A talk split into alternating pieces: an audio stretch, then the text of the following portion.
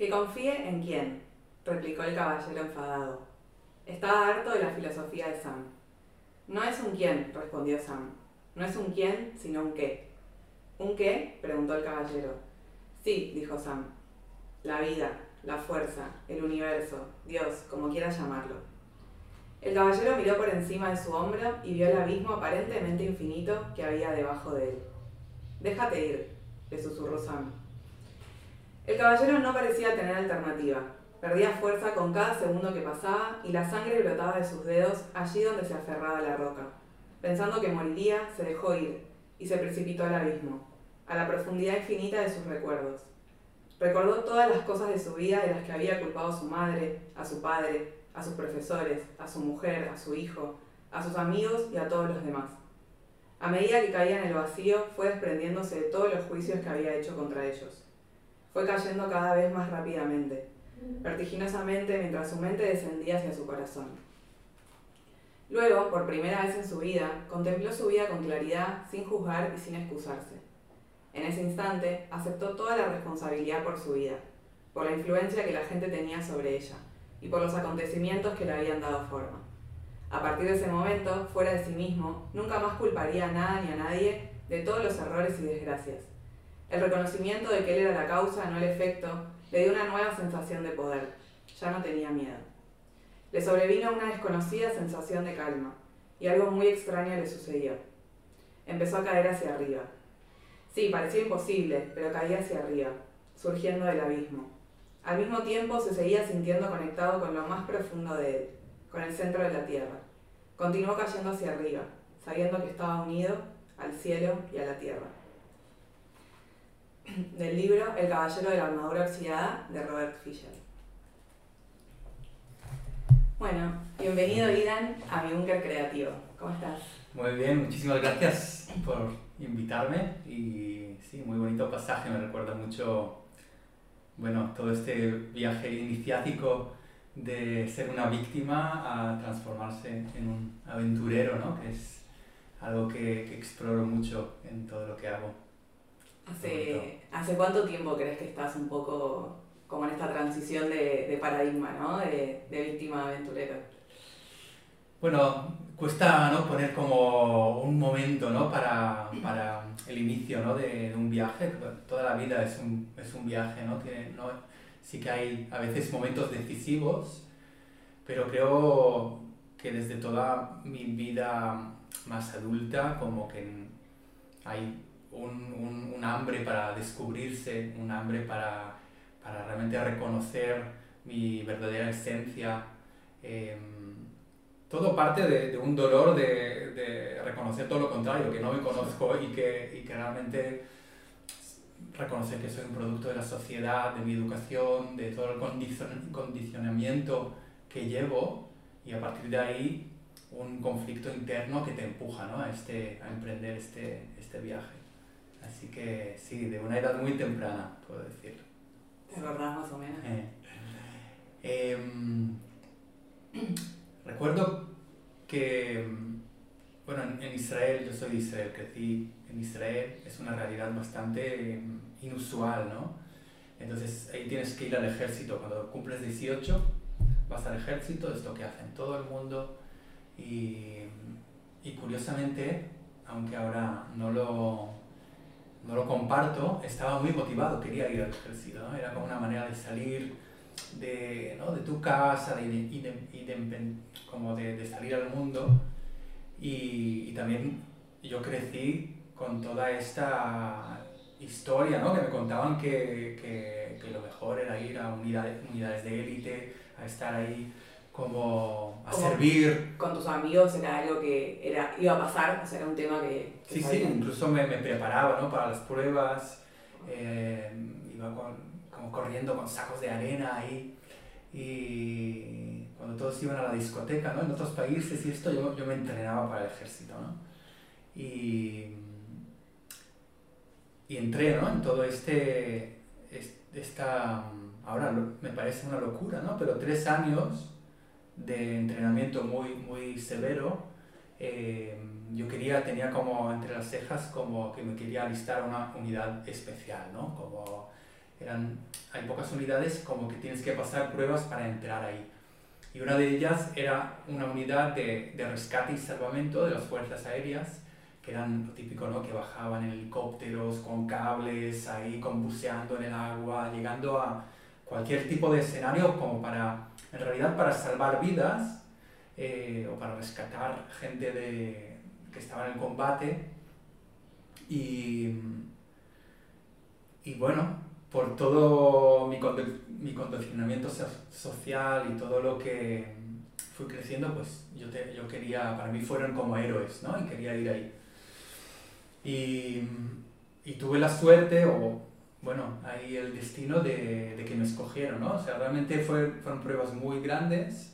Eh, a lo mejor miles de personas se alistan a esta, a esta unidad y escogen como 30 que empiezan el entrenamiento de un año y medio y ahí pasas por muchas fases de, con muchas pruebas psicológicas, físicas y, y terminé y, y, acabé bueno, ejerciendo de esto durante un, un, un, par de años más, o sea que eran tres años y, y ahí también pues me expuse a situaciones bastante fuertes, ¿no? de muerte, de gente muy herida, de situaciones bajo mucha presión, mucha... Eh, como muy extremo, ¿no?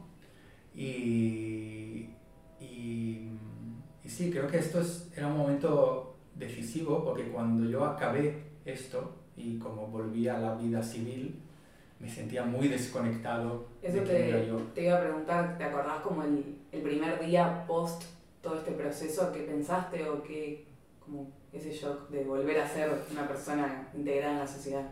Bueno, no, como que como un momento, no recuerdo, pero, pero sí la sensación de, de estar muy, muy confundido, muy desorientado y muy desconectado de quién, de quién era, ¿no? Y, y, bueno, lo típico ahí, em, muchas veces eh, te vas de viaje, ¿no? Estabas tres años en una estructura muy rígida, te vas de viaje y yo me fui de viaje a, a la India.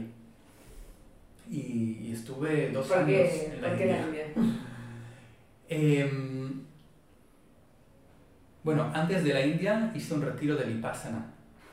A los 21 años, ¿eh? Después del Claro, ejército no de tres... entiendo, Claro, no entiendo. O sea, estabas en el ejército y cómo te llega esta data de Vipassana India. Bueno, para el, el que no conoce Vipassana es una técnica de meditación, ¿no? De 10 días, bastante rigurosa, que viene, es un linaje budista. Eh, pues curiosamente, uno del, de la unidad, uno de una generación más alta, que yo le tenía como mucho respeto, él ya se había acabado ¿no? su, su servicio y él lo hizo. Y, me, y, me, y medio me contó, sabía que lo, que lo hacía y, y siempre me atrajo. O sea, de lejos me atrajo este mundo de la meditación, del, pero nunca no, tuve ningún referente ¿no? que me... Y bueno, me pareció como una buena... Un, un, sentí la llamada y, y, no lo pensé demasiado, la verdad. ¿no? Como que me estaba preparado para pruebas fuertes, ¿no? 10 días sin hablar, con comer poco y estar ahí, pues me parecía chupado, ¿no? Y bien. y, y, fue una experiencia muy reveladora, eh, muy dura en el sentido de, de, de, confrontarte a ti, a ti mismo sin A tu mente, distracciones, ¿no? a tu mente. Tengo entendido que Y- no puedes, no sé, no puedes leer libros, no puedes como hacer Sí. yoga, es full. Meditas nueve horas al día y yo como ¿no? estaba muy disciplinado, también como que lo, lo hacía todo a pie de la letra, ¿no? Y, y recuerdo que esto realmente fue un clic grande, ¿no? Y me, me, como ahí sí que fue una inversión muy directa y, y que vino una comprensión muy grande de, o, o un contacto eh, primero en, en, en, una capa más profunda mía que, que era desconocida hasta eh, este momento. Y quizá ahí realmente se abrió todo este mundo del autoconocimiento, de la espiritualidad, incluso bien entendida, porque yo siempre, lo típico, ¿no? Etiquetas la espiritualidad como algo que está vinculado a la religión, y la religión... ¿Vos en ese momento, antes de la India, practicabas eh, alguna religión? No, crecí en un entorno muy ateísta, ¿no? Que también... Eh, ¿no? Como que todo lo de la religión era como algo obsoleto, pero como asociamos la religión con la espiritualidad, entonces también la espiritualidad, ¿no? Y, y ahí fue como se abrió esta ventana que la espiritualidad no es religión, ¿no? Y la dimensión espiritual existe y forma parte de quien somos, es como, eh, no se puede negar. Y, y ahí también comprender que también la felicidad es un estado mental, o sea, no tiene que ver con, los, con, las circunstancias que estás viviendo, sino es, es un estado eh, mental que tiene que ver con estar aquí ahora, con penetrar la realidad y, y, enfocar tu atención de una manera que para mí era desconocida hasta el entonces. Bueno, entonces tres años del servicio, después la India y después de la India que... Bueno, el Vipassana, la India. la India? Y en la India pues, no, ahí como más allá del viaje, ¿no? Que era espectacular, ¿no? De repente de, de salir de tu contexto, ¿no? De, de revisar tu vida desde fuera, de exponerte a cultura y personas de todo el mundo y, y nutrirte ¿no? de toda esta experiencia, también eh, fui ahondando más ¿no? en, en, lo que es la meditación, el yoga, y cada vez como que me llamaba más y, y, y empezaba a, a, explorar más este mundo, también a través de, de libros, de, de, poesía, de, de, de, todo lo que había. Era como, tenía una sed muy grande y, y todo lo que estaba ahí, pues ahí entraba ¿no? y, lo absorbía. Sabes que de las generalmente cuando escucho testimonios de maestros o libros que leo, suelen llegar a estos lugares por dolor o por sufrimiento y en tu historia pareciera que fue más por una búsqueda, como una curiosidad. Sí, el, el viaje del héroe ¿no? No fue a partir de un, de un trauma, considero claro, que... fondo duro, sino... Sí, que a pesar de todo el contexto que, que no fue fácil, tuve una infancia feliz, tuve mmm, como... Sí, no, no, no, tengo quejas. Mis traumas son un chiste eh, comparado con los traumas que acompaño ¿no? hoy en terapia. Claro, decir, ¿cómo... y, y, incluso el servicio militar, que fue pues como, no, imagina que fue muy traumático. Más que traumático fue un aprendizaje muy potente, pero no, por suerte, ¿eh? no llegué a tener eh, no estaba bajo fuego, no estaba... Entonces, eh, no, no, no, murieron gente conocida a mí mi alrededor, yo estaba ahí como salvando vidas. Y, y no me impactó desde este lugar, ¿no? Que postraumático, que tengo, por desgracia, muchos compañeros que, que sí, y les tocó, ¿no? Y... ¿Hoy tenés contacto con tus compañeros de ese entonces? Tenemos un grupo de WhatsApp que estamos en contacto hasta hoy en día, es, es muy fuerte la, la, conexión. Sí. Son gente que no te imaginas, ¿no? Te imaginas normalmente gente que estaba en el ejército como, no sé, un prototipo aquí de gente que va al servicio militar, pero en mi caso fueron personas muy bien escogidas, uno es director de teatro, uno es músico, uno es, o sea, como muy bohemio todo. Eh, son gente muy, muy capaz y muy buena y muy creativa, la verdad. Sí. ¿Y cómo es la transición de, de esta versión tuya, ¿no? A, o sea, de, del servicio, de la India, a crear un método terapéutico, mm. un método que acompaña el trauma, sos el creador de la vida del cuerpo, ¿cómo, cómo llega esa versión de tu vida? Mira, yo justo hoy me tocó hablar del servicio militar, no, normalmente no hablo, ¿eh? pero eh, mira, mis dos abuelos son médicos. En el servicio militar yo estaba, era una unidad de rescate y salvamento, que es, eh, había médicos y yo era paramédico y, y entonces como que toda la, lo que es la medicina es algo que me acompaña desde siempre. Entonces eh, cuando entró la espiritualidad como algo muy, de mucho interés, pues de alguna manera mmm, como que yo sentía que yo tenía que ejercer de algo como médico, ¿no? Pero obviamente no, no el médico tradicional. Y, ¿Por qué no? Y, porque no, yo, la, la, la visión está tan de, de, ver el cuerpo como una máquina o, o también de, sí, como que todo, todo, todo este campo que se abrió con la India y con la meditación, y que no estaba incluido ¿no? en la medicina. y que yo veía que lo, lo, mío era algo en relación a la medicina alternativa, que, que, yo lo que venía a explorar y traer tenía que, más que ver con, con eso. Eh, y entonces empecé a, a investigar, ¿vale? ¿Qué, ¿Qué, estudios? ¿no? Llega un momento donde quieres ya como entrar en la fase de formarte, la universidad no me, no me atraía, no, o sea, no, no encontraba ahí unos estudios que, que, me, que me vibraban, eh, ¿no? además de toda la burocracia, la institución. Eh, entonces empecé a investigar por otros, otros lados, ¿no?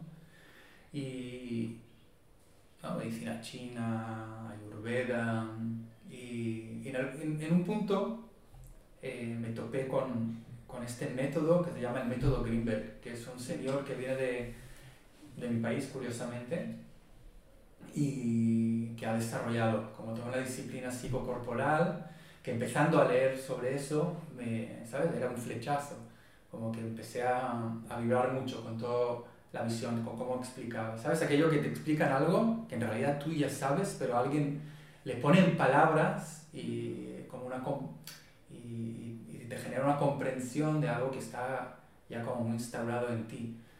Y, y no, lo típico es como que encontré un maestro en realidad.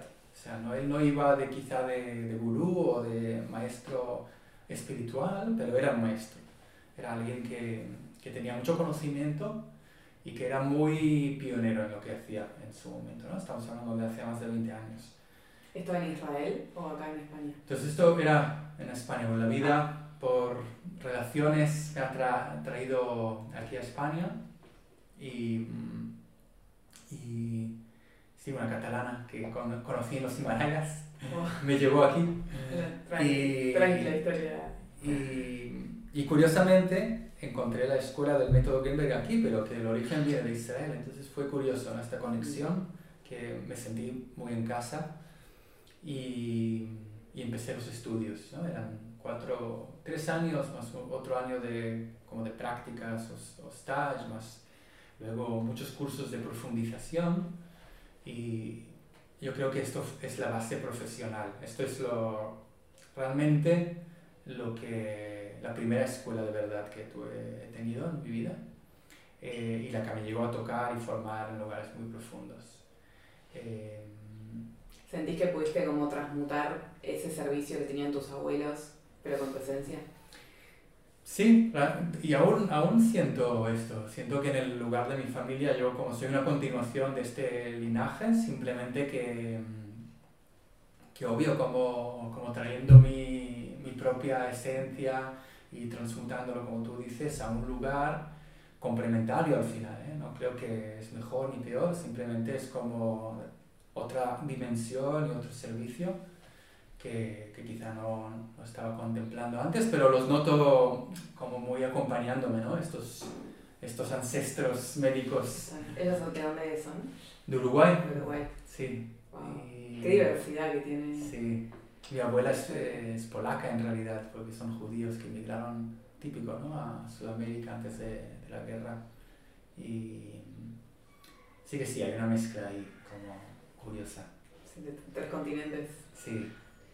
Y bueno, yo voy a contar un poco, eh, te, te, conozco medio por Instagram, la verdad, pero me pasó esto que decís, que te pasó con Greenberg, como que escuché escuché y leí un poco lo, lo, que compartías sobre la vida del cuerpo y cuando te llamé, no creo que te acuerdes, pero yo te dije, mira, soy una persona muy sensible y yo sé que, que quiero entrar en un proceso parecido a tu formación, pero no sé si como que me la banco, no sé si sos la persona que puede acompañar ese nivel de sensibilidad, algo que yo aprendí con estos años, ya no sé, 6, 7 años que me muevo en el mundo, por así decir, del autoconocimiento es que no vibro con todas las personas, es que no todos pueden como, no me quiero dejar acompañar por todos, por así decir, y me volví como muy eh, atenta y presente a quien elijo, y cuando te llamé ese día te hice esa pregunta y vos me contaste un par de cosas, y lo sentí, ¿no? Fue como algo más de, bueno, creo que es por acá.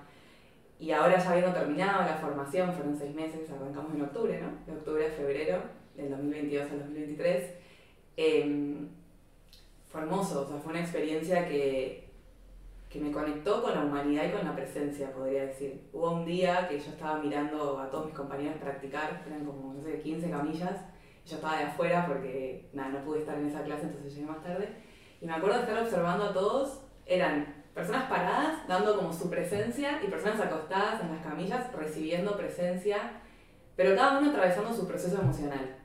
Y fue la primera vez en mi vida, con 26 años, que quizás es poco para algunos, que pude observar ese nivel de humanidad. Desde mi experiencia, yo no estuve en un servicio militar, nunca había visto como ese, ese nivel de presencia en un proceso sin tocar a alguien, porque justo era la parte donde simplemente las personas respiraban, ¿no? Ahora si querés contás un poco el método, pero mi visión en ese momento fue, wow, o sea, hay personas respirando, habitando un proceso emocional y hay personas acompañando desde la presencia. Y dije, qué hermoso, o sea, quiero esto en mi vida, como, como quiero crear un mundo de servicio donde la presencia sea quien, quien cure o quien sane. Son palabras difíciles de usar hoy, pero, pero eso fue lo que vi yo y te lo transmito porque no había tenido oportunidad de contártelo. Em, vos desde tu lugar de, de transmitir este, esta metodología, o no, sé cómo, qué palabra usás, esta técnica de, de, la vida del cuerpo, ¿qué, ¿desde qué lugar sentís que lo querés transmitir? O, digo, más allá de, de la técnica del, del, tacto, como qué lugar en tu corazón realmente querés como que llegue ¿no? a, a los alumnos. Sí, quizá primero aclarar que la, lo que es la vía del cuerpo es como una evolución ¿no? que he tenido más allá del, del método Greenberg, ¿no? que fue integrando otras, otros conocimientos, ¿no? otras, eh, sí, el contacto con otras disciplinas que fui integrando. Entonces, en un punto yo quería como facilitar ¿no? lo que aprendí. Entonces, ¿no? tienes el, el, el reto de, de, de, ponerle un nombre y de estructurarlo. Y hoy en día es eh, una metodología que integra eh, muchas cosas. ¿no? Y creo que el, el, toque personal que yo le, le, traigo, desde donde yo lo quiero transmitir, ¿no? que aquí respondiendo a tu pregunta, tiene que ver con, con un lugar muy humano. Eh, el método Greenberg, que aún lo considero como mi base profesional y le tengo súper respeto a esta disciplina y, a estos estudios que, que fueron lo mejor que hay y existe. Eh, no dejó de ser una, un método muy rígido también. O sea, tenía, estaba muy, es como un poco old school, lo que le llaman. Y, y luego te controlaban mucho y tenías, no podías mezclarlo con esto, esto, tenías como que pertenecer a una, a, un, a una metodología y no podías salir de ahí. Y en realidad es como que no, no encaja con mi visión de libertad personal y de...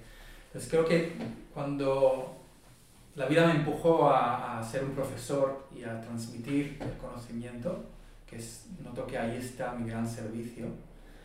Eh, eh, le, le, quise dar como un aire más abierto y, y, más humano, porque también el método primer era muy, me dio una cualidad muy confrontativa con los clientes, no es como la típica terapia que te acaricia y te no, dice que todo está como, bien, sí. es como vamos a trabajar, ¿no? Y vamos al tema y tiene que ver mucho con la cualidad israelí, que a veces puede ser muy ruda, a veces, pero a la vez es como muy directa y como que te, te, sacude de, tu lugar de una manera eh, como enseguida. Pero había algo ahí que era demasiado rígido y, y, quería mm, de alguna manera introducir mucho este concepto de compasión y amor en, dentro, no, no, no como eh, en vez de esto. Es como, además de ser directo, vamos a aprender a también ser muy compasivos y con el corazón abierto y, y con toda la empatía. Y creo que esta combinación es, es eh, algo que, que no, no, es eh, muy fácil de encontrar. Mm.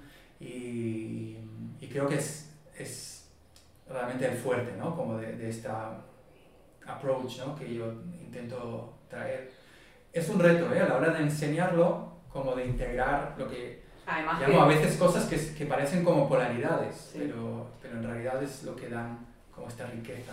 No, y también que tenés alumnos que vienen de distintas, distintos lugares. Tenés osteópatas, tenés kinesiólogos, tenés coaches, personas que nunca tocaron un cuerpo antes mm. desde el lado terapéutico, Entonces es un desafío también lograr como esa integración de, de personas. Sí, quizá lo que cada vez con el tiempo ¿no? se va como desvelando tu, cuál es tu servicio y es un proceso de madurez y de evolución en realidad. ¿no? Entonces me doy cuenta que, que mi interés es como eh, redefinir el rol del chamán. Suena un poco ¿no? como flipadito, pero en realidad esta figura siempre ha existido a lo largo de la historia y es, aquella persona que, que, ocupa este lugar en la sociedad de acompañar a otros eh, a sanarse físicamente, pero hay ahí el, el, toda la, la, parte espiritual muy, muy presente y esta visión o cosmología que ve la unión ¿no? del espíritu, el cuerpo, las emociones. Y entonces este rol no, no existe hoy en día, o sea, están los médicos, pero es una mirada muy, eh, muy concreta, muy convencional y muy de la salud como física. Y, y, esta, esta figura que antes lo ocupaba incluso el cura, ¿no? A veces, o el, o el eh, curandero, era siempre como algo marginal, como un poco ahí como esotérico. Y, entonces, hace falta, ¿no? Esta figura necesita como redefinirse y, y, empezar a ser más accesible al mundo, no como algo desconectado. También el lenguaje, tú sabes, has aprendido de la formación, el lenguaje no es de... Como, cualquiera podría conectar con el lenguaje de la, de, de la vida del cuerpo, ¿no? Es un Sí, lenguaje sí, sí. esotérico o No, desconectado del. Ah. del lenguaje normal y es, es parte de...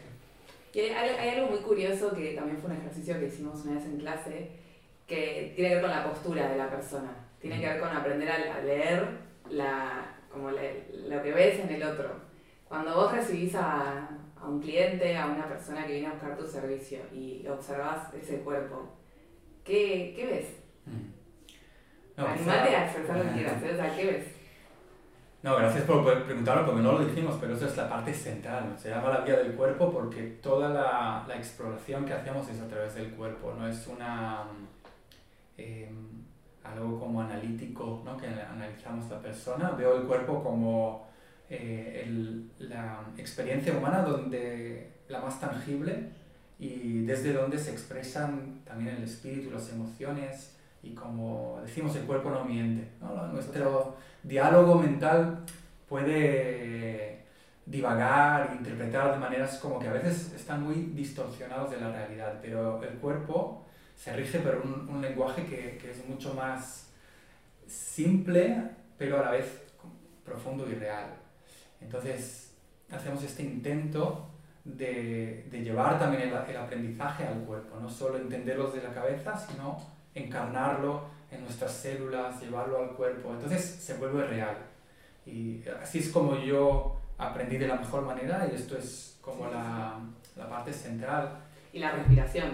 Y la respiración, que es el puente entre lo consciente y lo inconsciente, es un fenómeno corporal que a la vez es eh, voluntario e involuntario y, está muy conectado con la energía vital, que también es algo que hablamos mucho ¿no? en, la, en, la, en, la, formación. Entonces, cuando algo, alguien viene, yo oigo sus palabras, pero en realidad mi atención intenta como penetrar ¿no? más allá de las palabras a todo el lenguaje no verbal.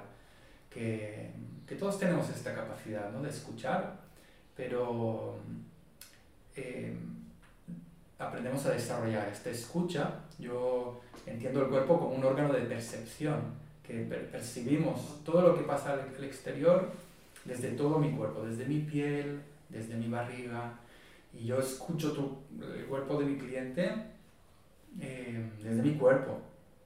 Es como si por momentos tengo la, la, sensación de poder como vestirme ¿no? del otro o ponerme en su piel y entonces sentir lo que él está sintiendo. Y no es nada del otro mundo, todos lo hacemos, simplemente no nos enseñan a desarrollar ¿no? esta capacidad, pero es, es, esto lo que hago, ¿no? cuando alguien entra miro su manera de, de, andar, su manera de expresar, desde donde todo lo que no dice también intento como percibirlo y, y en realidad esto es 80% de la comunicación se realiza a través de, de esto. La energía, ¿no? Cómo, cómo se expresa. Quiero también agregar ahí para quien vaya por primera a una sesión con vos, que, bueno, yo mi primera sesión que tuve fue en la clase, con todos los compañeros ahí en modo práctica. Después empecé a ir a sesiones con vos en, en privado, en tu consultorio, pero me acuerdo, o sea, ya hoy habiendo, creo que fui cuatro veces en sesión con vos, pero después fue todas las prácticas con mi compañero, algo que, con mis compañeros, algo que fui notando es como el cambio en la relación que yo tengo con el dolor. O sea, mi primera sesión con vos fue agarrada a la camilla diciendo no, no, no, no, no, no, no, no te dejaba entrar por ningún lado, porque claro, nunca había sentido mi cuerpo desde ese lugar.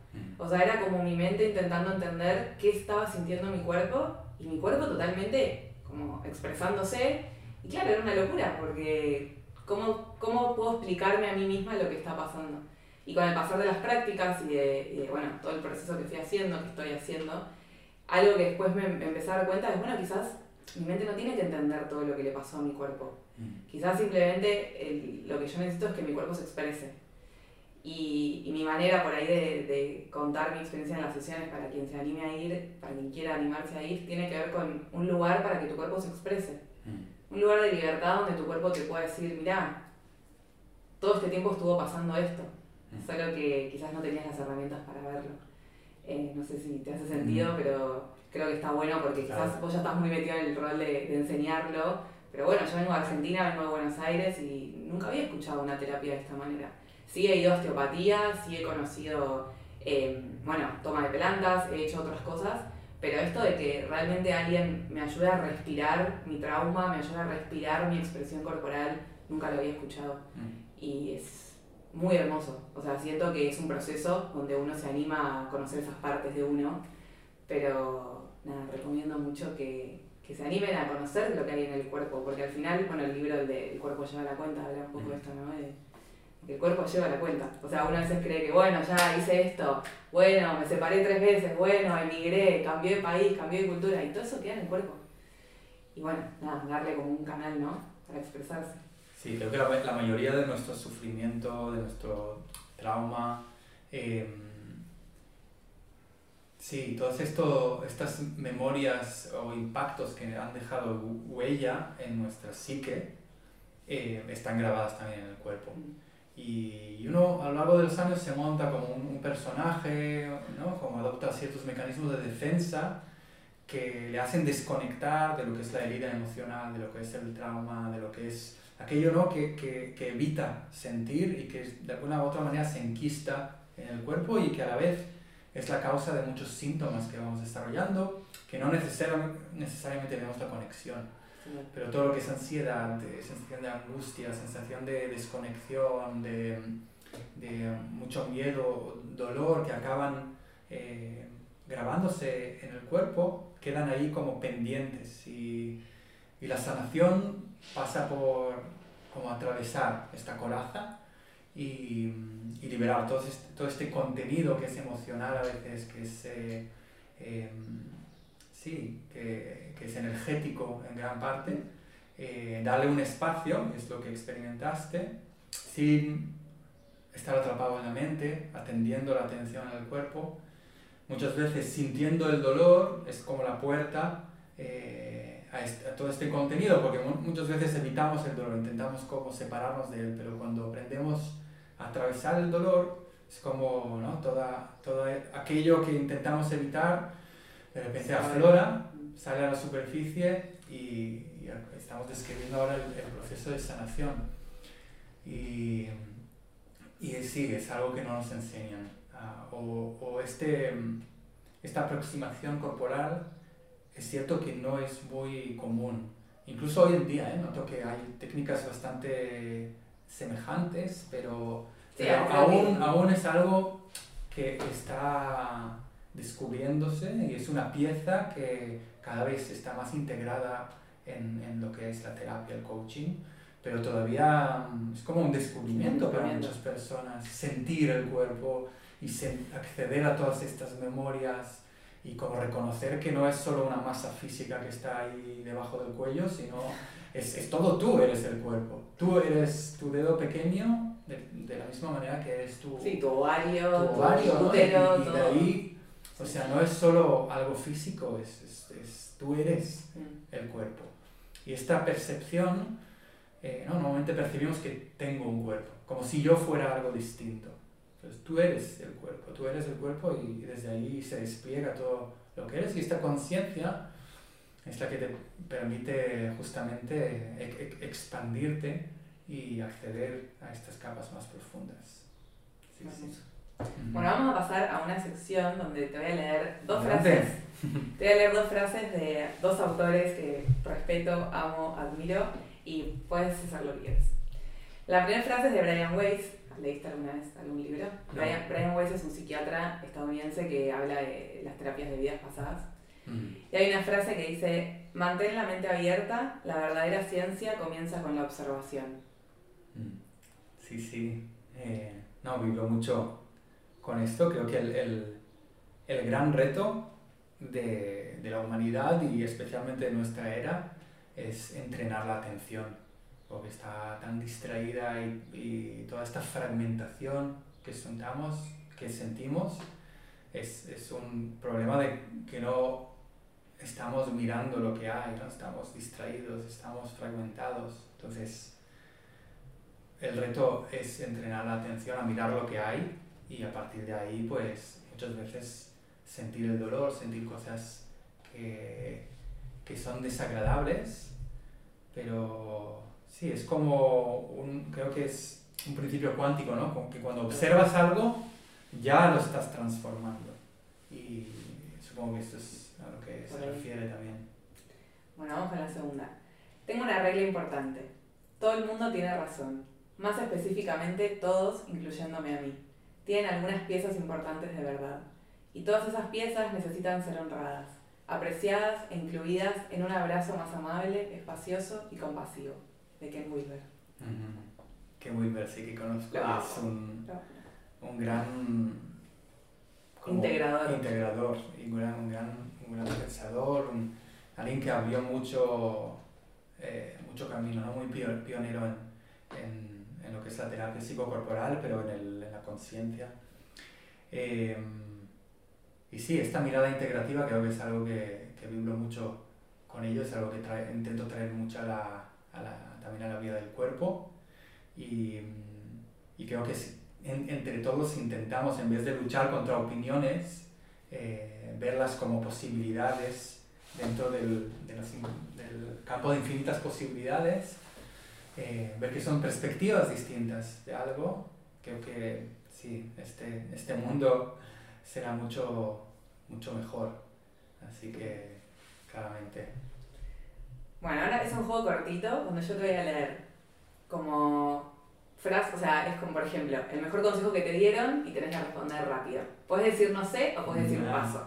Son poquitas. El mejor consejo que te dieron. Escoge bien tus batallas. Un libro que recomiendes a todo el mundo. Em, wow, hay tantos. Em,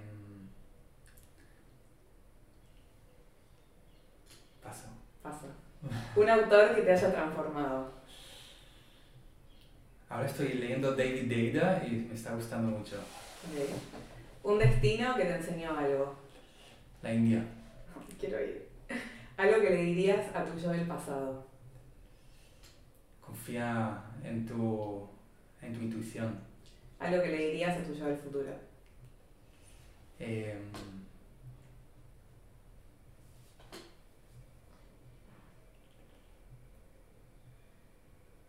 sí. mm,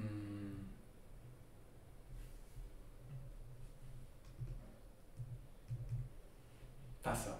Ok. La vida del cuerpo en una emoción. Em,